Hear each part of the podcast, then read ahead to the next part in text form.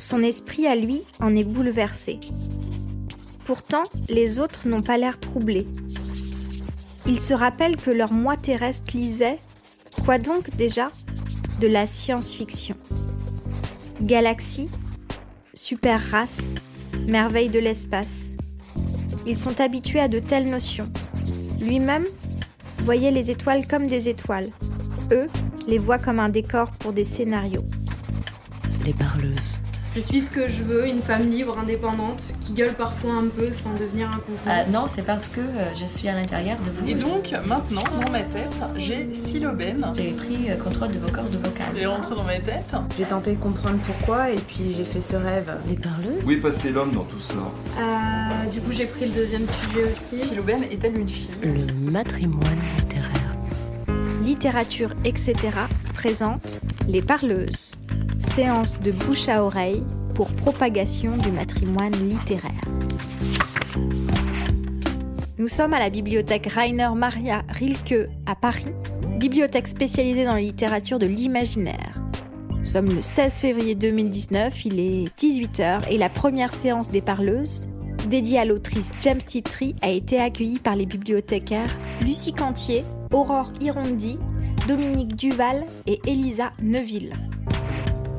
Nous venons collectivement de vivre un atelier d'écriture inspiré par deux textes de James Tiptree et mené par l'autrice Chloé Delhomme, marraine 2019 des Parleuses, et d'arpenter collectivement La seule chose à faire, l'une des novellas de James Tiptree, dans laquelle une adolescente, conductrice de vaisseau, part à la découverte d'une planète inconnue sans prévenir ses parents. Le moment est venu de vous présenter maintenant Yann Larue, qui elle-même présentera le travail de James Tiptree. Yann Larue, tu es autrice du roman de SF féministe post-patriarcal La Vestale du Calix et nominée pour le Grand Prix de l'Imaginaire en 2012. Tu as publié une vingtaine de nouvelles SF dans des anthologies. Tu écris également des essais, parmi lesquels Une vie de Démocrite, Le masochisme ou Comment ne pas devenir un suicidé de la société. Dis, papa, c'est quoi le patriarcat? Ou encore Histoire de l'art d'un nouveau genre. Tu as publié en 2018 le roman de SF La fille geek et l'essai Libère-toi Cyborg, le pouvoir transformateur de la science-fiction féministe publié aux éditions Cambourakis dans la collection Sorcière. Tu fais partie du collectif Rita qui mène des recherches artistiques sur le genre apocalyptique et tu fabriques par ailleurs des bijoux non binaires sous le nom de Yann Blue. À toi, Yann Larue. Alors, je vais vous parler d'une autrice américaine de science-fiction peu connue en France, hein, le la fameuse James Tiptree Jr. Euh, son euh, nom de naissance est Alice Sheldon. Et euh, cette personne a écrit de nombreuses nouvelles de science-fiction et de romans, dont un seul qui date de 1978 a été traduit en français par la grande dame de la littérature québécoise de science-fiction, Elisabeth von Harburg, euh, qui d'ailleurs est française euh, au départ, hein, seulement canadienne d'adoption et autrice elle-même de science-fiction. Le roman s'intitule Par-delà les murs du monde et vous l'avez sur la table là-bas. Il a l'intérêt d'être édité dans une collection de poches disponible, extraordinaire. Alors, pour présenter Tiptree, je vais citer brièvement Joël Vintrebert, hein, une autre euh, autrice de science-fiction dont cette bibliothèque possède énormément d'ouvrages et de documents, hein, je le signale au passage. Euh, Joël a écrit un essai intitulé Le sexe de ta plume, et elle prend la mesure du violent sexisme qui raréfie les autrices de science-fiction et précise Anecdote aussi célèbre que savoureuse, James Tiptree, on ignorait alors qu'il était le pseudo d'Alice Sheldon, fut traité de mal chauviniste par Samuel Delany, un grand auteur féministe de surcroît. Euh, quant à Ted Surgeon, pourtant homme éclairé, il écrivait il a été suggéré que Tiptree était une femme, théorie que je trouve absurde, car il y a pour moi quelque chose d'inéluctablement masculin dans l'écriture de Tiptree. Bon, bien entendu, ajoute Joël, quand l'autrice révèle son identité deux ans plus tard, tout le monde s'accorde à lui trouver des accents féminins. Quand l'autrice révèle son identité, non, non et non, ce n'est pas Tiptree lui-même qui a révélé son secret. Et le goût d'écrire comme un homme, mais pas comme n'importe quel homme, hein, on va le voir, fait partie des motivations profondes de l'autorice. Alors là, pour le coup, auteur, autrice, autorice, ça se justifie parfaitement. Et euh, donc Tiptree écrit principalement dans les années 70 et 80, à une époque où il n'y a pas encore Internet, ça va être très important pour la suite. Et c'est sur la question du genre que je vais axer mon analyse. Alors avant tout, source et remerciements. Alors, euh, voici euh, James Tiptree The Double Life of Alice Sheldon. Une énorme biographie où vous avez tous les détails, euh, la crise de goutte du mari, euh, enfin c'est effarant. Donc c'est extrêmement précis, extrêmement long à lire, 550 pages, mais euh, vraiment on a tout. On a des archives, des correspondances, des témoignages des contemporains, des lettres, enfin c'est un travail extrêmement sérieux, couronné à juste titre de nombreux prix. Et euh, cependant, le, but, disons, de l'autrice, hein, qui s'appelle Julie Phillips, c'est euh, Dr. Jekyll and Mr. Hyde. Autrement dit, il y aurait d'un côté Alice Sheldon et de l'autre Tiptree. Et euh, Tiptree est une sorte de parasite, euh, selon l'autrice Julie Phillips, un parasite de Sheldon. Alors par exemple, page 285, où je vous traduis la citation, Alice met Tiptree de côté au profit de sa propre vie comme si c'était pas elle ou lui, Yel, qui était euh, également Tiptree. Donc euh, je suis pas très sûr de la pertinence de cette orientation et euh, du coup, bon, mais malgré tout, j'ai utilisé la biographie énormément naturellement. Alors, pour avoir un bon aperçu en français des nouvelles de Tiptree, voici l'ouvrage clé, le livre d'or de James Tiptree, une anthologie publiée, c'est écrit en énorme là, en 1986 par Pierre Ray. Et il figure notamment la plus célèbre des nouvelles féministes de Tiptree, qui est Houston. Houston, euh, est-ce que vous me recevez ou est-ce que vous me copiez en langage un peu, euh, un argotique? Euh, sinon, vous avez, alors ici, ils sont là, d'anciens numéros de fiction et de galaxie et diverses anthologies qui ont publié très tôt des nouvelles de type tri. Et vous avez la base de données BDFI. Alors, le, document figure sur la table là-bas, euh, où euh, on a vraiment toutes les données francophones de l'imaginaire. Et les garçons ont publié la liste complète des sources, les garçons qui s'occupent de la base, hein, ont publié la liste complète des sources de ces nouvelles et m'ont autorisé à reproduire. hein. Donc on peut reproduire la reproduction si besoin est. Je peux également l'envoyer euh, par mail si quelqu'un désire avoir cette liste. Par ailleurs, j'ai travaillé avec Lucie Chenu, que je tiens à remercier. Nous avons échangé des textes, des documents et des idées. Lucie Chenu travaille pour la revue Galaxy. Elle prépare un dossier sur genre et sexualité dans la SF et elle a eu la bonté de m'y associer. Donc, euh, hélas, les délais de Galaxy sont très longs. Ce ne sera pas avant deux ans. Euh, Ça, ça nous fait un peu de temps à attendre. Alors, je commence par euh, celle ou celui qui se faisait appeler Ali et surtout pas Alice. La grande histoire de James Tiptree, vous avez compris, c'est Ah, c'était donc une femme. Tiptree aurait comploté en créant un double masculin avant de crier au monde la vérité, histoire de se faire valoir faux. Voilà. Ce n'est pas Tiptree elle-même qui a révélé son identité. Euh, a été trahi par une notice nécrologique qui a été publiée à la mort de sa mère. Et le problème, c'est que euh, Tiptree n'avait pas de frère. Sinon, ça aurait été lui qui aurait été considéré comme endossant la personnalité euh, de Tiptree. En fait, elle avait tellement de chagrin à la mort de sa mère qu'elle l'a dit à ses correspondants dans ses lettres. Et comme tout le monde essayait de savoir qui était ce Tiptree que personne ne connaissait, euh, tout le monde a cherché dans les journaux de Chicago la notice nécrologique et poteau rose. Euh, ils ont tout compris. Enfin, tous ses copains, Silverberg, etc., Johanna Russ, enfin, euh, Ursula Le Guin, euh, Sir John et les autres ont compris qu'il était Tiptree, gouailleur, brillant, drôle, sexy, doué. Et voilà qu'il ne reste plus Dixit Tiptree, pour le coup, elle-même, une vieille femme de Virginie. Donc voilà ce qui est arrivé à Tiptree. Alors du coup, quand Pierre Ray, hein, celui qui a fait cette anthologie, écrit dans sa préface que Tiptree voulait crier sa féminité à l'univers et faire entendre sa voix de femme, non et non, euh, ne voulait surtout pas cela. Yale voulait rester ce personnage euh, qui était l'écrivain et dans lequel elle se sentait bien mieux euh, que euh, dans son néthos féminin, si on veut. Alors, Pierre Ray file la métaphore d'Alice au pays des merveilles, évidemment, et fantasme sur le prénom d'Alice. Intéressant, car il euh, évoque en fait, sans le savoir, le fantasme de la mère d'Ali, à savoir Marie Bradley. Marie Bradley, exploratrice et autrice de récits de voyage, de romans, de livres pour enfants. Cette Marie Bradley avait écrit Alice in Jungle Land, et c'était sa fille qui servait naturellement de modèle. Et elle a eu à cœur de faire de sa fille de 6 ans la plus jeune exploratrice du Congo, exploit salué dans le New York Times. Et quant à Ali elle-même, ne sachant comment se sortir de tout ça psychologiquement, elle euh, refuse le prénom d'Alice, au sens Lewis Carroll, en disant que ce prénom lui évoque d'ennuyeuses connotations liées à l'école, aux devoirs à faire, à l'obéissance, aux obligations. Elle préfère Ali, parce qu'Ali, ça renvoie à la caverne d'Ali Baba, un autre monde de merveilles et d'emblée une certaine forme de masculinité. Alors si je récapitule, l'opposition forcenée femme-homme, bien dans l'esprit de la norme binaire en vigueur, fausse totalement la perspective au sujet de Tiptree. Euh, Yel est une figure intermédiaire. C'est un homme sensible et féministe, une personne non binaire, voire transgenre, et en tout cas une personne transféministe.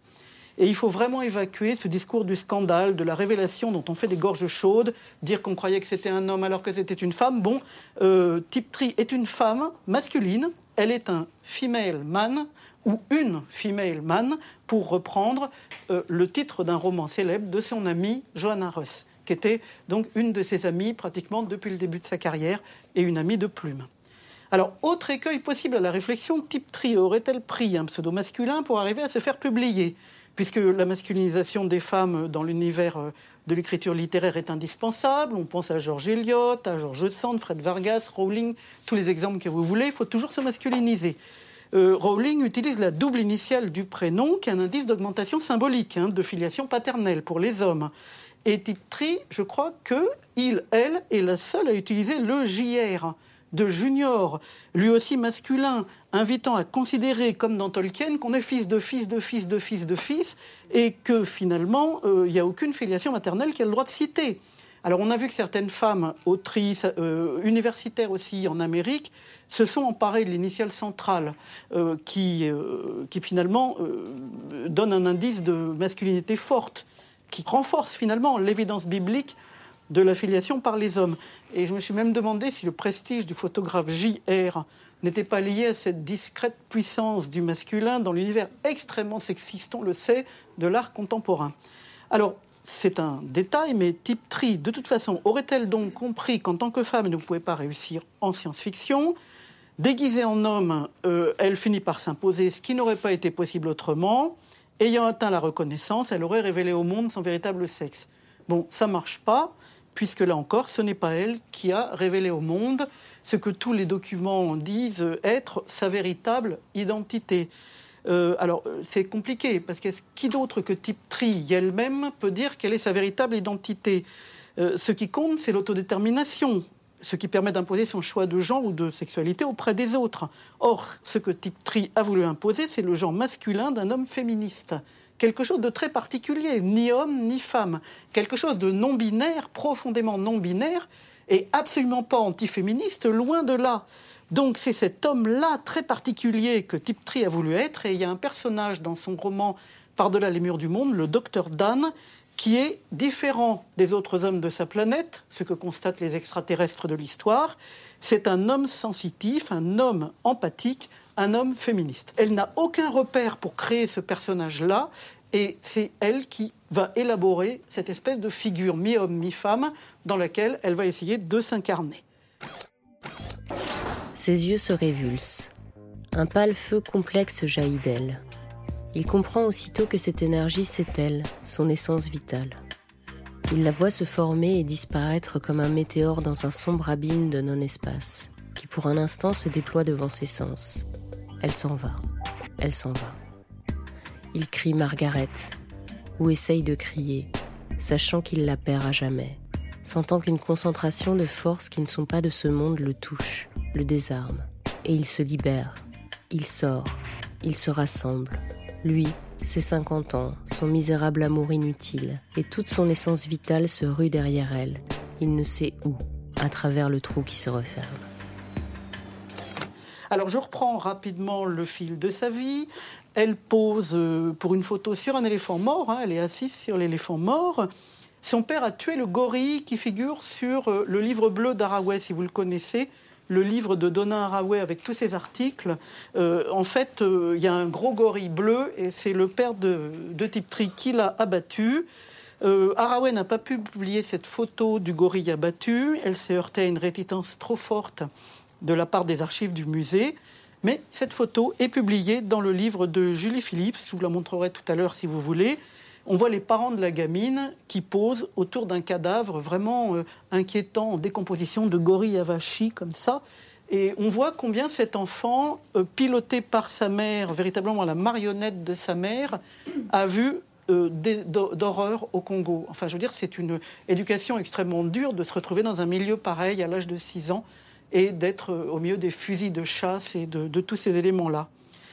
Alors sa mère, dix ans plus tard, l'envoie dans une finishing school euh, suisse. Oh, la bonne idée On apprend dans ce genre d'école à devenir une femme parfaite. Et Tiptree, donc, qui porte un questionnement malgré tout légèrement transgenre, ne supporte naturellement pas cette école de féminité, au point qu'elle tente de se suicider. Ça va loin. Après, Yel veut se couper les cheveux et sa mère refuse, car euh, les cheveux, on le sait, sont le plus bel ornement de la femme. Et je ne peux que souligner l'étrange dualité de cette mère qui refuse à son enfant la liberté qu'elle s'octroie. Elle, elle est chasseuse, écrivaine, euh, euh, sur le devant de la scène, mais sa fille doit se marier, doit être une bonne petite. Alors du coup, que fait Type Trib Elle épouse sur un coup de tête un type rencontré à la minute, puisqu'il faut se marier, marions-nous. Et c'est la... elle a une espèce de provocation, de rage à exister comme elle voudrait. Donc son premier mari, Bill, avec qui le mariage ne fait pas long feu, euh, remarque finement quelques années plus tard que Tiptree avait une nature très masculine et il ajoute elle était un très bel homme. Il a de l'intuition, le Bill, hein, euh, avec lequel elle ne restera donc que six ans au début. Alors, j'ai un essai écrit au milieu des années 30, des années 30, intitulé Féminité et société, le point de vue de la femme atypique. C'est un essai que Tiptree écrit, inachevé et sans date. Hein. Donc ça, ça figure dans les archives retrouvées par Julie Phillips. Elle note il, elle, que le mâle et la femelle sont des catégories culturelles, même si elles sont biologiquement déterminées. Dans les années 30, c'est une esquisse de ce qui sera plus tard la notion de genre quand même. Hein. On doit admettre, note-t-elle, qu'une énergie masculine puisse opérer dans un corps féminin. Elle se bagarre avec toutes ces notions dans les années 30. Et euh, c'est sur cette base, finalement, que Tiptree est, comme l'on dit finalement assez finement, paradoxalement, les auteurs de SF que j'ai cités au début, euh, Tiptree est effectivement un homme très masculin. Comment fait-elle pour être cet homme masculin? Euh, alors, elle insiste dans ses lettres sur le côté euh, sexuel masculin. Prenons un exemple. Elle reçoit un jour une lettre que Silverberg, euh, célèbre auteur de, SF, hein, a écrit avec le papier à lettres de sa femme. Ce qui veut dire que les papiers à lettres sont genrés à l'époque. Hein. Ce n'est pas le même pour l'homme et pour la femme. Tiptree répond qu'il s'est rasé de près et a mis de l'aftershave avant d'ouvrir une missive qui lui semblait sexuellement prometteuse. vous voyez le jeu, là, le jeu au corps, en quelque sorte. La scatologie, elle prend des libertés qu'une femme ne pourrait décemment pas se permettre. Alors c'est une nouvelle intitulée Dinosaures et dysenterie c'est une vaste blague, une grosse bouffonnerie, euh, dans laquelle des voyageurs dans le temps qui courent après les subventions bricolent de fausses traces de dinosaures afin de créer le buzz. C'est complètement idiot. Et pour persuader leurs collègues du futur, ils chient eux-mêmes abondamment dans la zone des traces afin de créer d'énormes quantités de coprolite. Donc vous voyez, la nouvelle se déchaîne avec les scientifiques euh, dans cette opération-là. Bon, c'est vraiment une drôlerie. Est-ce que ça serait passé à l'époque de la part d'une femme? Vous voyez, on est dans un contexte là qui n'est pas évident. Par ailleurs, rien à voir avec tout ça, les expériences congolaises lui ont donné précocement des éléments de réflexion sur le racisme et ce qu'on n'appelait pas encore, bien sûr, l'intersectionnalité. Euh, je prends l'exemple de l'héroïne de Par-delà les murs du monde. C'est une femme, elle est informaticienne et elle est noire. Et elle n'émarge pas du tout à une image caricaturale de la noire, ça c'est clair. Seigneur, cette femme jette un jus de la sexualité, bien sûr, mais aussi une tension qu'on n'arrive pas à identifier. Elle est comme un condensateur à haut voltage. L'apparition s'assied avec le minimum de chichi et le maximum d'élégance. Très grande, très mince, très réservée, très aristocratique, très posée. Une jeune femme noire dans une blouse de laboratoire de grossier coton blanc. Il n'y a rien en elle d'ouvertement féminin, de flamboyant, mais dans sa totalité, sa présence crie J'existe. Dans la nouvelle Larme d'étoiles, on a un petit peuple violé, opprimé, tué, esclavagisé, et il s'exprime dans un langage abattardi. Euh, et alors le mieux, c'est que je t'attendrai quand la piscine sera vide. Alors c'est une nouvelle dans laquelle Tiptree dresse ironiquement le portrait du colonisateur américain blanc décomplexé qui se croit toujours le plus fort. Alors le type arrive, il méprise les peuples dont il prétend sauvegarder la culture, les traditions. Il se croit toujours mieux que les autres, il échappe de peu à la mise à mort dans les clans locaux sans même s'en rendre compte, et il repart tranquillement dans son pays en laissant tout à feu et à sang derrière lui. Donc il ne se rend même pas compte que les, clans sont tellement furieux qu'ils vont le mettre à mort, il échappe, il ne sait même pas qu'il a risqué la mort tellement il est focalisé sur lui-même et un être plein de lui-même fait un joli petit paquet, hein, comme disait, je crois, Alphonse Allais. Donc voilà le profil de type tri, personnalité féministe non binaire, au cœur de problématiques tout à fait actuelles de genre, de race, de sexualité, et qui à ce titre intéresse prioritairement aujourd'hui euh, quelque chose de queer, quelque chose de féministe troisième vague, très précisément. Donc je vais aborder maintenant euh, ces œuvres de façon un peu plus précise en rappelant d'abord les conditions de la seule interview qu'on ait et qui figure également sur la table, euh, qui a été traduite en français tout de suite dans Galaxy ou Fiction, je ne sais plus lequel, voilà. Euh, donc ça, c'est une... J'ai également le PDF, euh, si ça peut intéresser quelqu'un par mail. alors d'abord, c'est quelqu'un qui réussit extrêmement bien sa carrière. Tous les autres hommes sont fous de lui. et ils ne pourraient pas s'enthousiasmer pour une femme parce qu'ils ont trop de préjugés sur ce qu'est la femme et sur ce à quoi sont effectivement réduites les femmes autour d'eux? On est dans les années 40-50. Euh, hein. Les écrivains SF ne peuvent pas faire cette démarche mentale, et j'en veux pour preuve Ballard, un type formidable, lui, qui, euh, dans les années 70, il ne peut pas voir Madame l'Avenir. Donc, Madame l'Avenir, c'est, disons, euh, l'avenir des femmes. Hein. Alors, elle est branchée, elle est connectée à de multiples dispositifs, mais elle s'occupe toujours de son mari et de son intérieur. Évidemment, euh, après, Ballard écrira euh, les romans qu'on sait, les romans féministes qu'on sait, mais ce sera bien après, et pas du tout à cette époque-là. Euh, donc voilà, alors elle est une type tri, coqueluche aux USA, mais aussi en France. Alors son style est ironique, alerte, gouailleur, extrêmement rapide et énergique, et ses nouvelles obtiennent des prix prestigieux. Le prix Hugo, le prix Nebula sont des prix très importants.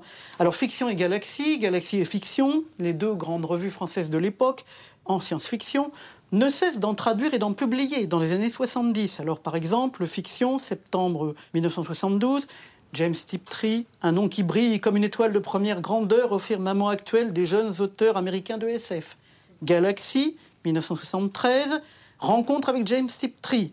Et donc, c'est cette. Euh, donc, on, quand même, une rencontre avec James Tiptree. Il n'y en, a, pas tous les jours dans Galaxy des rencontres avec tel ou tel auteur. Et il s'agit donc de sa première et unique interview selon Julie Phillips. Elle n'a pas trouvé d'autres interviews faites par courrier dans les années 70. Alors je dis bien par courrier. Alors ça, ça me paraît stupéfiant. Stupéfiant aujourd'hui, puisqu'en gros, euh, alors euh, je vous l'ai dit au début, hein, l'écriture de Type Tree, c'est 70-80. Type Tree n'a jamais rencontré ses amis. Pas plus que Lovecraft à son époque. Tous les copains de Lovecraft, ils ne se sont jamais rencontrés en vrai. Et ça, c'est étonnant. On pouvait alors avoir des amis de plume. Il n'existait pas de mouchard Internet. Dans le cas de Type Tree, c'est un véritable arsenal de protection de secrets qui est mis en place de surcroît par Alice Sheldon, qui avait travaillé brièvement pour la CIA. Alors on en fait des gorges chaudes, mais en réalité, elle avait un job subalterne car elle était une femme, au contraire de son second mari, Ting, très rapidement promu en revanche. Hein. Donc on ne va pas se faire d'illusions sur Type Tree à la CIA. Bon, Alice Sheldon y a quand même appris quelques trucs et du coup, elle dote Tiptree d'un compte en banque à son nom ainsi que d'une boîte postale. De belles astuces. Alors, il y a quand même Gardner Dozois, un auteur américain de SF, qui remarque qu'à sa connaissance, personne n'a jamais rencontré Tiptree, personne ne l'a jamais vu, personne ne lui a parlé au téléphone. Ah, tiens donc. Tiptree ne donne aucune information sur sa vie personnelle et du coup tout le monde brûle de savoir qui il est réellement. Et c'est ça qui a fait que finalement son secret a été éventé, c'est l'espèce de frénésie des autres à essayer de savoir qui il était. Et les hypothèses vont bon train. Alors comme on est dans la SF, c'est euh, un extraterrestre camouflé en humain. Bon, euh, alors fiction, euh, septembre 1972. Un agent secret qui doit se protéger. Et il y a même une espèce de journaliste armé d'un Minolta qui euh, court ce type tri à travers les USA sans succès et qui raconte plaisamment dans Galaxy 1974 euh, sa course. Euh, alors il est allé de la Virginie à San Francisco et jusqu'au nord du Wisconsin et il n'a pas capturé sa proie. Et la fameuse anthologie Universis, qui est là, 1976, qualifie Type Tri de mystérieux agent dont nul ne sait rien, qui a sûrement de bonnes raisons de rester dans l'ombre. Tout ceci avant que son secret soit trahi. Alors maintenant, j'en arrive à la période heureuse de Type Tri, dans tout ce qui a été écrit en grande liberté féministe par cet auteur dissimulé bien tranquillement derrière son masque masculin. Tant que dure Type Tri, Type Tri connaît l'ivresse de la liberté. On a Alice Sheldon, coincée par sa famille bourgeoise, le devoir de mariage, les convenances, la féminité forcée. Elle s'en échappe par la puissance de son esprit. Elle fait de Type Tri tout l'inverse. Un auteur prime sautier, libre de décrire tout ce qui lui plaît. On a vu les, bouffonneries, la scatologie. Mais elle y va carrément. Il y a des relations sexuelles avec des extraterrestres, avec des créatures d'un autre monde. Il y a un accouplement de homards géants dans la nouvelle Ultime Espoir, qui est vraiment un morceau d'anthologie. Il saisit sa tête et monta sur elle avec lourdeur en une parodie obscène d'accouplement. Écrasée par son poids, elle se mit à tourner lentement sur elle-même et renversa un mur de clôture. Le partenaire poursuivait ses rotations et s'enfonçait dans le sol en l'emportant avec elle. Elle rejeta sa tête en arrière et exposa ses plaques frontales béantes. Le sexe du mâle qui la chevauchait pénétra dans son thorax. L'orgasme qui s'ensuivit ne fut pas convulsif comme chez les mammifères, mais caractérisé par la rigidité archaïque propre aux insectes. Tipti présente tout un pan d'écriture libératrice et exultante, et sa soif de se libérer euh, brille en quelque sorte dans, dans ce qu'il écrit. Alors par exemple, Maman revient en 1968. Alors, c'est les filles de Capella, des géantes de 2,50 m de haut. Alors, elles viennent sur la Terre pour euh, prendre des échantillons masculins. C'est ça qui les intéresse. Et euh, les mâles sont extrêmement séduits. Ils, n'arrivent pas à faire le poids. Ils succombent dans une espèce d'allégresse. Enfin, il n'y a pas du tout de tristesse ni de drame. Enfin, tout le monde succombe auprès des, géantes de Capella. On a une sorte de transposition sexuelle assez amusante. Euh, et, drôle. puis il y a d'autres choses drôles, par exemple dans Au secours en 1968. Il y a des lézards bleus très inquiétants sur la planète, des lézards géants. Alors les scientifiques sont angoissés comme tout. Ils se disent que ce sont des envahisseurs, et puis non, ils s'aperçoivent d'un seul coup que ce sont les flics de la galaxie. Tout à coup, il y a un scientifique qui dit Mais il me suffit de les imaginer dans une voiture grise, là, les deux, l'un côté de l'autre, et c'est ça ce sont les flics, bien sûr. Ils venaient pour nous sauver. Bingo. Donc, vous voyez, cette drôlerie comme ça, parfois sur les relations interespèces, hein, qui, c'est vraiment le casse-tête ironique. C'est la première nouvelle que Tiptree a publiée. Comment faire pour faire des expéditions commerciales dans toute la galaxie sans offusquer par impolitesse inconsciente les différents peuples extrêmement divers qui la composent. Donc ça, c'est naissance d'un commis voyageur en 1968. Comment calculer les handicaps quand on fait courir ensemble Alors, je cite, un reptile géant blindé monté par un arthropode de Sirius. Une monture rougeâtre de la planète cours. On n'a pas réussi à définir quelle elle était exactement. Un behemoth vert et une vierge guerrière sacrée de la planète Myria qu'il faut de plus empêcher de se suicider quand elle a perdu la course. Donc une femme d'honneur. Donc ça, c'est dans Nous te saluons aux terres en 1969. Et on remarquera au passage que les espèces peuvent concourir ensemble, au rebours des concours sportifs d'aujourd'hui, qui sont fondamentalement sexistes. Je cite ici l'essai d'Anaïs Beauhuon, Catégorie d'âme, qu'elle a publié chez X, sur la ségrégation homme-femme dans les sports. C'est pas le cas chez Tiptree. Alors donc tout est toujours drôle chez Tiptree, même euh, dans les textes les plus terribles et la science-fiction en est férue bien évidemment.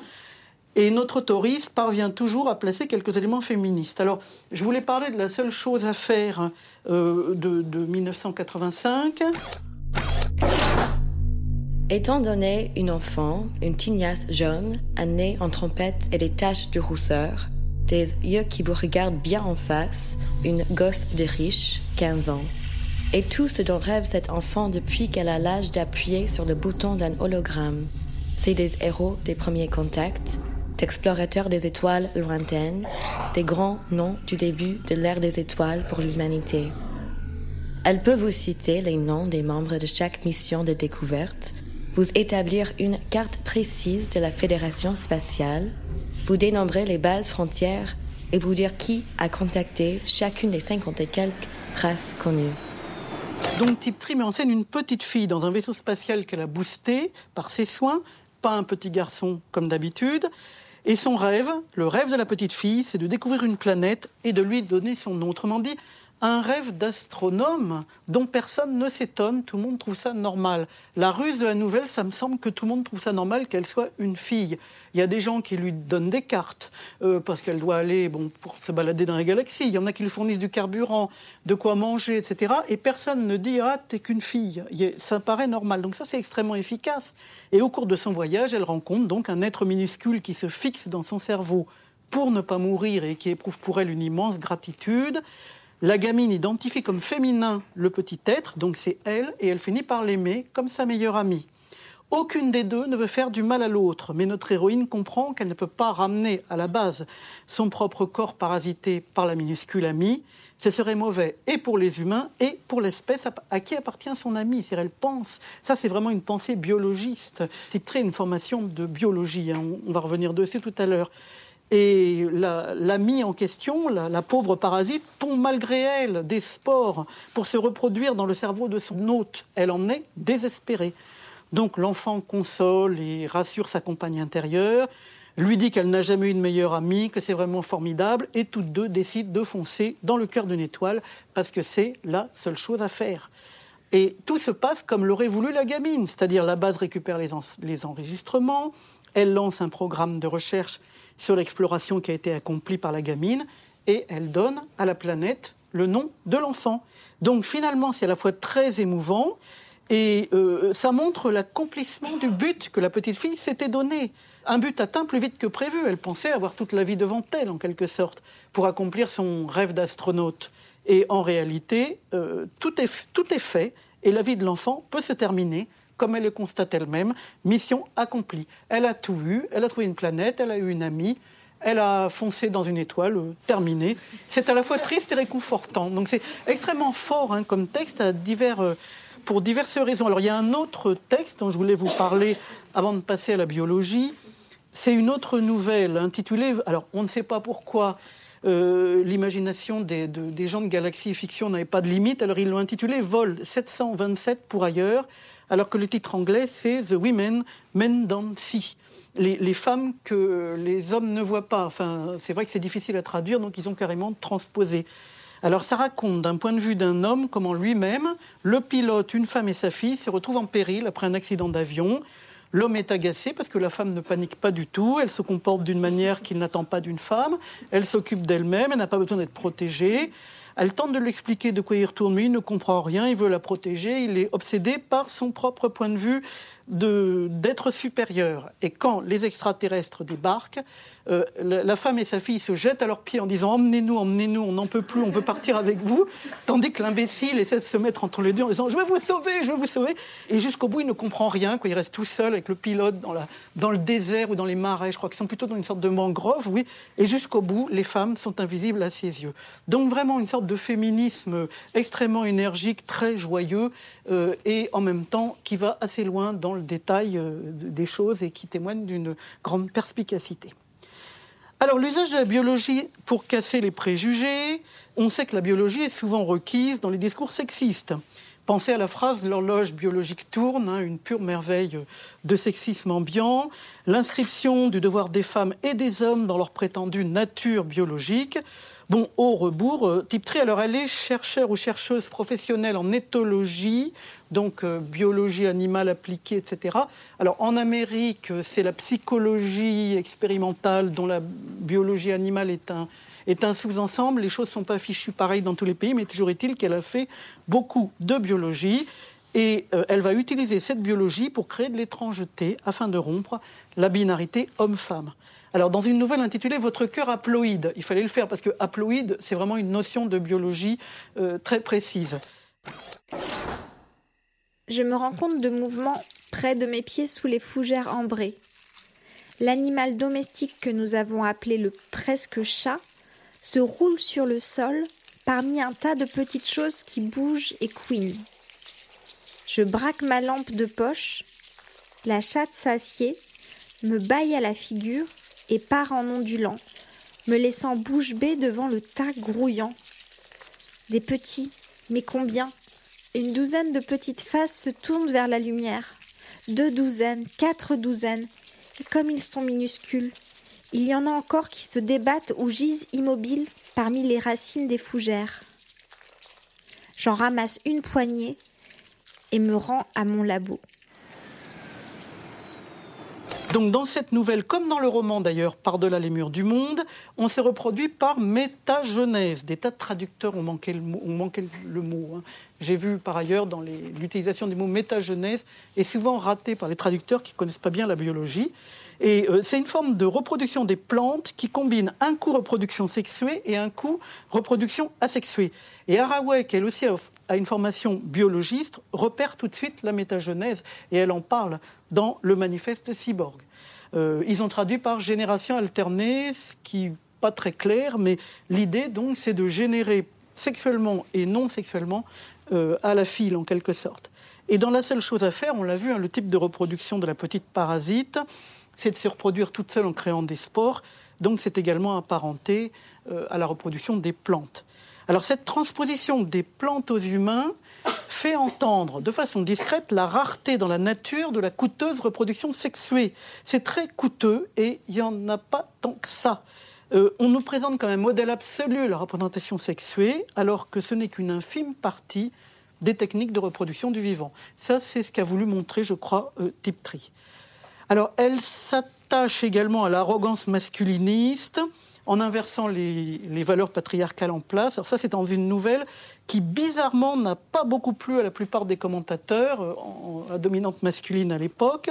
Alors c'est un éphémère goût d'être, et donc les pauvres humains ne sont qu'un stock de spermatozoïdes, enfin l'équivalent d'un stock de spermatozoïdes, destinés en majorité à la mort, car ils sont voués à féconder un ovule géant cosmique. Donc vous voyez comment la nouvelle a pu ne pas séduire énormément les commentateurs de l'époque. Euh, intéressante aussi est Ligne de fuite, euh, The Last Flight of Docteur 1. Euh, c'est très dur à prononcer, Docteur Hein, Ayen, enfin comme 15 censé, c'est Docteur Charles 1, donc c'est Hein j'ai du mal à prononcer. Alors ça, c'est la grippe H5N1 avant l'heure. Donc notre docteur 1 voyage en avion et répand sur la Terre entière un virus qui élimine tous les humains mais épargne les animaux.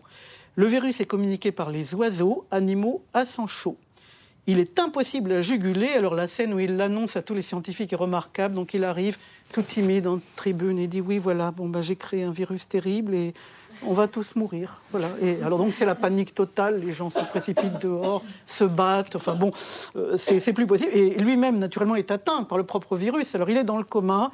Et là, il balbutie des prières bizarres à la fille de Gaïa, assimilée à la grande déesse, et vitupère contre elle, car elle est si froide qu'elle a mené à l'extinction des dinosaures.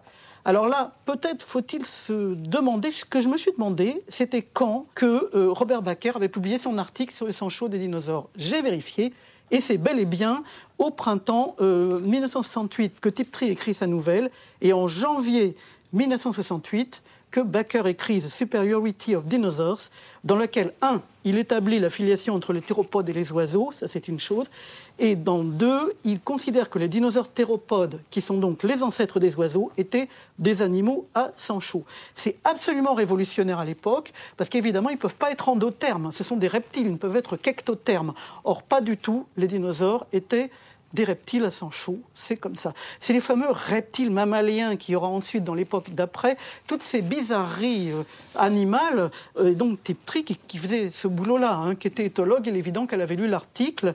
Et euh, du coup, une fois de plus, ça invite à considérer l'espèce humaine comme peu digne de survivre, en quelque sorte, au rebours de toutes les représentations qui placent l'homme au sommet de la création divine. Je dis bien l'homme, hein, en l'occurrence. C'est pas l'humain, c'est l'homme. Et ensuite toute la création, nos frères inférieurs, les animaux, et nos sœurs extrêmement inférieures, les, pieuvres, les, arthropodes, etc. Donc cet arbre de porphyre, comme on dit ici, se trouve euh, mis à mal. Et il me semble que la théorie de Baker a joué un rôle dans, dans cette nouvelle. Ce n'est qu'une théorie personnelle. Donc je passe pour finir à Houston Houston. Ça c'est vraiment l'avenir par les femmes. Lorimer parcourt la cabine étroite du regard, essayant d'écouter la multitude de voix, essayant aussi d'ignorer les contractions de son estomac qui annoncent l'émergence d'un souvenir désagréable. Rien à faire, il le vit de nouveau, ce moment si lointain. Lui-même en train de courir? Ou bien l'avait-on poussé dans ces étranges toilettes de l'Evanston Junior High School Braguette ouverte, zob à la main, il revoit encore la bande grise de la fermeture à glissière autour de son membre pâle et dévoilé. Silence qui tombe. Visage se tournant vers lui, formes étranges, vaguement écœurantes. Éclat du premier rire. Des filles. Il était dans les chiottes des filles. Donc pour celles qui ne connaissent pas la nouvelle, c'est d'abord c'est une novella, c'est-à-dire une grande nouvelle. C'est une des plus célèbres de type tri. Elle a obtenu tellement de prix que je ne saurais les aligner à la file. Alors elle oppose d'une part, vous avez un vaisseau en perdition avec un équipage composé de trois hommes extraordinairement hiérarchisés et d'autre part un vaisseau euh, dont l'équipage est composé de femmes. Alors on découvre que le premier vaisseau a disparu depuis 300 ans parce qu'il a subi une distorsion temporelle. Hein, bon, passons. Euh, le vaisseau féminin date donc de 300 ans plus tard. Vous voyez le, schéma. Et euh, il va venir au secours du premier vaisseau. Donc les choses ont beaucoup changé sur Terre en 300 ans. Sans violence et sans guerre, un virus a bloqué la naissance d'enfants mâles et raréfié donc toute la population humaine. Donc on a dû recourir au clonage des quelques femmes qui restaient. Et euh, tout cela a remplacé l'organisation hiérarchique du monde, le gouvernement des chefs. Tout a disparu en quelque sorte naturellement. Donc Houston n'existe plus. Ça a été remplacé par un central lunaire que le chef d'équipage masculin s'obstine à appeler le contrôle il l'appelle le contrôle. Donc on a vraiment une image extrêmement caricaturale de la masculinité, mais en même temps d'une infinie drôlerie. Euh, en effet, la nouvelle présente un conservatoire des hommes euh, du, type arrogant masculiniste. Ce n'est pas le cas de tous les hommes, mais ceux-là sont marqués par une très forte caricature. Euh, le chef donne des ordres, le langage est militaire, les plaisanteries sexistes fusent sans arrêt, le mépris des femmes est de rigueur, le plus petit quel docteur est jaloux des grosses baraques, la rivalité est permanente. Donc on a une espèce, en deux minutes, une espèce de, caricature extrêmement forte du masculinisme, en quelque sorte. Et comprenant que la Terre n'est désormais plus peuplée que de femmes, un des hommes viole une des cosmonautes, en se promettant ensuite, avec forte insulte et grossièreté, de violer la Terre entière.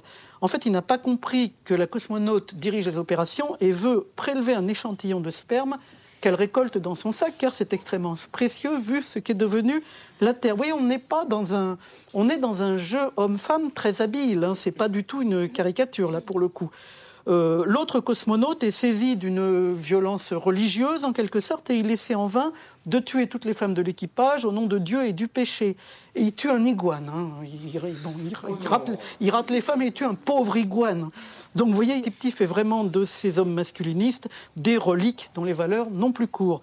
Et euh, même, euh, il y a eu un passage très drôle sur les grands auteurs du canon masculin et euh, les hommes sont désespérés de se rendre compte que Shakespeare et tout ça, ça n'intéresse plus personne et personne n'en a jamais entendu parler et tout le monde s'en fout. Donc euh, c'est quelque chose d'assez amusant. Alors finalement, qu'est-ce qui se passe exactement? On ne sait pas trop. Il semble que le violeur et l'assassin de l'iguane soient éliminés après usage, mais le docteur de l'équipage, lui, n'a pas eu un comportement de bête brute. Malgré tout, les femmes lui expliquent gentiment que les hommes ne servent désormais plus à rien et il accepte à la fin un antidote à la masculinité dont on se demande ce qu'il est. Est-ce que c'est un poison Car il est clair que, du point de vue du temps, le vaisseau des hommes a disparu depuis 300 ans. Donc on ne peut pas changer la ligne temporelle et revenir à un état où il n'aurait pas été euh, perdu euh, du point de vue cosmique. Il faut bien reprendre le fil du temps, en quelque sorte. Mais en même temps, le docteur est le seul homme féministe des trois. Donc on peut penser que son destin soit de vivre.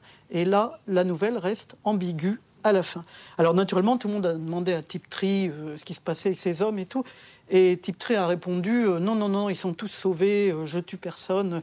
Mais bon, ça c'est l'intervention de l'autrice ou auteur après par rapport à la demande de, des camarades de science-fiction. C'est pas forcément très utile à connaître. Alors ce qui est amusant, et là j'en arrive à l'anarchisme écoféministe. Euh, je rappelle qu'on est là encore dans les années 68, etc. Les femmes parlent un langage naturel tout en pilotant leur vaste vaisseau.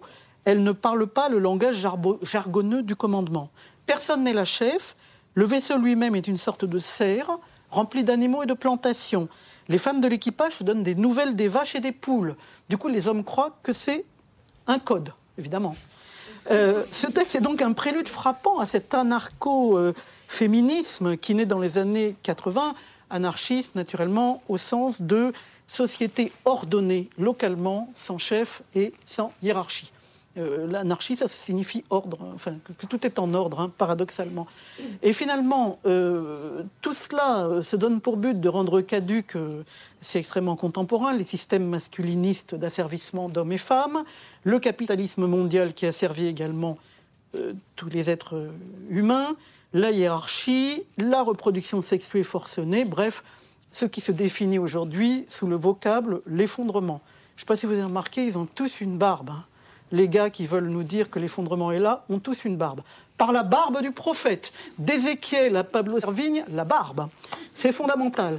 Donc, bon, enfin bref, il est étonnant de voir à quel point ce texte annonce les dernières réflexions politiques. Hein. Je pense à Bâtir aussi, par le collectif L'Antémonde, les œuvres de Starhawk, ou Starhawk, comme on dit en français, Le champignon de la fin du monde d'Anat Singh, et Staying with the Trouble de Haraway, qui insiste sur la nécessité de réduire très fortement la population. Donc euh, Houston Houston, c'est vraiment une chouette novella, euh, un peu comme euh, la, seule chose à faire. C'est vraiment, à mon avis, les deux piliers. Il y a beaucoup de choses amusantes par ailleurs, mais pour moi, il me semble que c'est les deux textes fondamentaux, ainsi que le magnifique Par-delà les murs du monde, dont je vais choisi de pas du tout parler, parce qu'au départ, il était question que ce soit ce texte-là qui euh, servent à, l'arpentage. Et ça s'est révélé difficile, impossible, car c'est un texte vraiment très touffu, très complexe, qui n'est pas basé sur une intrigue très structurée et qui donc présente pas mal de difficultés pour, euh, pour ce type de lecture. Alors pour conclure, Julie Phillips parle de coming out pour désigner le moment où le genre féminin de type tri est révélé par ses copains fouineurs qui l'ont traqué. À mon avis, c'est tout l'inverse d'un coming out et c'est même plus qu'un outing. C'est pas non plus un outing au sens où on out. Hein. Vous voyez une personne, par exemple une personne trans, l'outer, ça veut dire à des gens dire à des gens euh, qui ne sont pas concernés que cette personne est trans. Euh, donc euh, ça, ça pourrait être ça. Mais non, il me semble que c'est ni un coming out, ni un outing, c'est une réassignation violente et forcée. puisque un coming out, ça veut dire qu'on veut volontairement manifester à certaines personnes son genre ou son orientation sexuelle. Et finalement, Type Tree avait quelque part fait un coming out, euh, disons, euh, pas, transgenre, mais non binaire, euh, transféministe, d'auteur de fiction. Et ce sont les autres qui, la réassignent comme femme, pour le coup, la remettent dans son genre de départ dans lequel elle ne voulait pas vivre. Et c'est étonnant les termes qu'emploie Tiptree après avoir subi cette violence. Alors ça, c'est dans diverses lettres. Il écrit « J'ai toujours voulu être moi, je suis rien, et maintenant je n'ai rien, je ne suis rien, je suis mort, je me déteste en tant que femme, et ainsi de suite. Donc on a là, c'est des extraits, hein, des extraits de ces lettres de l'époque. Alors que faire quand on a ce problème-là? Naturellement, essayer l'homosexualité sur le conseil de Johanna Ross, on aurait pu s'y attendre. Un passage fréquent chez les personnes en questionnement transidentitaire, hein, par ailleurs. Euh, donc, que fait Tiptree? Il continue à être il, il écrit un autre roman, il continue de publier sous le nom de Tiptree, il semble remonter la pente, et Vlan Quelques années plus tard, il assassine son mari dans son sommeil et se suicide. Alors encore un acte marqué par une certaine masculinité, oui c'est chaud. Hein. Euh, tuer les siens, alors euh, normalement quand on tue les siens on a plein d'enfants et on tue tous les enfants. Et on tue sa femme, les enfants, la grand-mère, on tue tout le monde. Là, euh, Tiptree n'avait que son mari, il n'y avait pas d'enfants, il n'y avait pas de personne d'autre. Mais quand même, tuer sa famille et se suicider, c'est un fait divers à l'initiative majoritairement masculine. Ça arrive que ce soit des femmes, c'est très rare. Euh, donc euh, cet acte est, alors là encore, souvent qualifié d'acte d'amour. D'acte d'amour pour le mari, c'est dire combien on peut changer les choses. bon, voilà. Euh, le mari de type tri aurait, selon elle, alors là je reprends elle, donné son autorisation pour un double suicide quelques années auparavant. Mais ça c'est type tri, enfin c'est Alice on ne sait plus comment l'appeler. C'est qui, c'est Ali. On va l'appeler Ali. C'est Ali qui le dit. Euh, on n'a pas d'autre preuve que euh, ce qu'il écrit lui, Ali. Euh, voilà. Et il y a loin de la coupe aux lèvres, hein, quand même. Hein, et les sources collectées par Julie Phillips, alors là, vont très très à l'encontre de cette hypothèse. Alors en effet, Ting, le mari, il est devenu aveugle, mais à part ça, il n'a aucun problème de santé. il n'éprouve pas de désir de mourir. quant à elle ou lui, euh, Tiptree a eu un problème cardiaque dont elle s'est remise. En revanche, elle est addicte depuis des décennies aux médicaments antidépresseurs, comme beaucoup de gens à l'époque, hein, parce que les antidépresseurs n'étaient pas très très au point et les gens devenaient vraiment drogués, étaient obligés de faire des cures de désintoxication. Elle ne parvient pas à sortir d'une espèce de maladie maniaco-dépressive peut-être on dirait aujourd'hui bipolaire, je ne sais pas trop, mais une maladie donc qui la, la mine énormément. Alors il me semble que parler d'acte d'amour euh, pour avoir tué le mari, ça me semble très très peu heureux dans ce contexte. Si on ajoute en plus, détail que mentionne Julie Phillips, que le mari mettait la musique à fond pour compenser sa cécité, trouvait grand plaisir à écouter toute la journée de la musique et que ça rendrait fou n'importe qui d'entendre 24 heures sur 24 de la musique euh, en continu dans le cadre étroit et obligatoire du couple euh, dont Tiptree n'a jamais réussi vraiment à se sortir, hein, puisque en tant qu'Alice, elle est restée auprès euh, de son mari dans ce cadre-là. Alors on évoque souvent, pour dire que c'était un acte d'amour, une dernière nouvelle dont je parle, c'est L'amour et le plan, le plan et la mort. Ça c'est un titre littéral. Dans L'amour et le plan en question, ça narre les efforts d'un arthropode euh, horrible pour raisonner sa propre violence. C'est un arthropode extrêmement violent qui décide de se hausser à un niveau supérieur euh, en étant euh, moins violent. Mais en fin de compte, il est dévoré par la femelle avec qui il partage le nid, la violence naturelle reprenant ses droits. Donc encore une de ces nouvelles un peu marrantes, et cruelles à la fois, qui sont typiques de, de l'auteur. Alors le texte est malgré tout il n'a pas grand rapport avec la mort de Tiptree, l'assassinat de son mari. Enfin, j'arrive pas du, moins à voir euh, comment ça pourrait se connecter. D'autant plus que c'est vite dit, hein, de dire l'amour, la mort, euh, suivant la doxa romantique de notre civilisation patriarcale, qui donne facilement la mort à l'héroïne romantique. Hein, comme on sait, énormément de, euh, celle qui est amoureuse finit par mourir, hein, paterne de Madame Bovary, par exemple. Hein. Donc je pense qu'il faut vraiment se garder de ce cliché ah, l'amour, à ah, la mort, qui, dans le cas de Tiptree, n'a pas grande valeur. On peut aussi se demander pourquoi toutes ces autoristes de SF, amis et amis de Tiptree, qui sont des gens de la science-fiction, c'est-à-dire qui normalement sont capables de voir au-delà du genre, euh, qui, ont normalement un esprit plus, plus large. Quoi. Comment ça se fait qu'ils ont fait preuve tous d'un tel aveuglement à l'égard d'une éventuelle euh, angoisse transgenre, en quelque sorte Et pourquoi Tiptree lui-même n'est jamais parvenu point E, euh, à en prendre conscience. Alors peut-être parce que les débuts de la transidentité aux USA mettent beaucoup l'accent sur les changements physiques et les opérations, alors que Tiptree n'en avait nul besoin. C'est euh, pas du tout sa, perspective. Quoi. Et euh, après 1976, au moment où notre autorise est complètement clivé, il, elle, signe ses lettres type slash Ali. Type Ali, ça fait un peu typically en anglais, c'est-à-dire en résumé. Hein. Euh, il y a un côté euh, fin de partie ici euh, qui, qui apparaît très très nettement, hein, puisqu'elle est américaine, il, elle est américain, américaine, et que donc typically, voilà, c'est fini, quoi, en quelque sorte.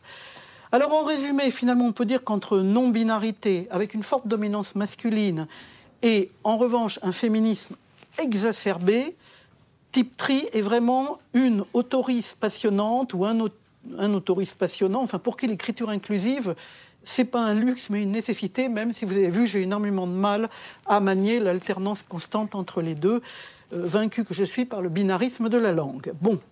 Euh, alors c'est quelqu'un qui a trouvé sa liberté, je trouve, en faisant ce qu'on appelle chevaucher le tigre. Alors je dis tout le temps ça, chevaucher le tigre, et personne ne comprend ce que ça veut dire. Alors je pense que ça veut dire signifier le détournement des prérogatives du masculin par les personnes assignées femmes et donc minorées ou assujetties. Un peu comme au judo, on profite de la force de l'adversaire. Euh, il y a une façon que beaucoup de femmes euh, assignées femmes connaissent bien, par exemple quand on parle euh, à un public majoritairement masculin, une façon de baisser sa voix comme ça et de dire mais écoutez c'est pas possible, on va pas laisser faire ça. En, s'élargissant, si on a fait de la moto, on sait qu'il faut élargir son espace comme si on était une voiture. Enfin, il y a toute cette espèce de dimension là euh, c'est ça pour moi, chevaucher le tic, vraiment utiliser ces prérogatives-là. Et de surcroît, ça crée un brouillage qui est extrêmement bon et qui, à mon avis, le brouillage, le brouillage est l'avenir du féminisme. Enfin, bon, on pourrait discuter cette, euh, cette formule un peu à l'emporte-pièce. Alors, ce que je voudrais dire pour finir, c'est que Tiptree a surmonté quand même une montagne de difficultés. Yale a surmonté la violence sociale imposée aux femmes. Sa propre identité de genre, contrariée ou du moins douloureuse, son addiction aux antidépresseurs et sa maladie maniaco-dépressive pour réussir à créer une œuvre admirable, à la fois cruelle et drôle, ce qui n'est pas évident. Voilà, j'ai terminé. Merci beaucoup. Merci Yann Larue pour cette présentation de l'œuvre de James Tiptree enregistrée à la bibliothèque Rainer Maria Rilke dans le 5e arrondissement de Paris. C'était Les Parleuses, un podcast itinérant imaginé par Littérature etc. Marraine 2019 des Parleuses, Chloé Delhomme. Direction artistique, Aurélie Olivier. Administratrice de production, Sarah Elliott. Ingénieur son, Lucie Piou. Et merci spéciaux à Pascaline Mangin, Anna Rizzello et François Annick. Les Parleuses, un podcast soutenu par la Sophia, la région Île-de-France, la Maison des écrivains et de la littérature, la ville de Lille et les 104 contributoristes de notre financement participatif.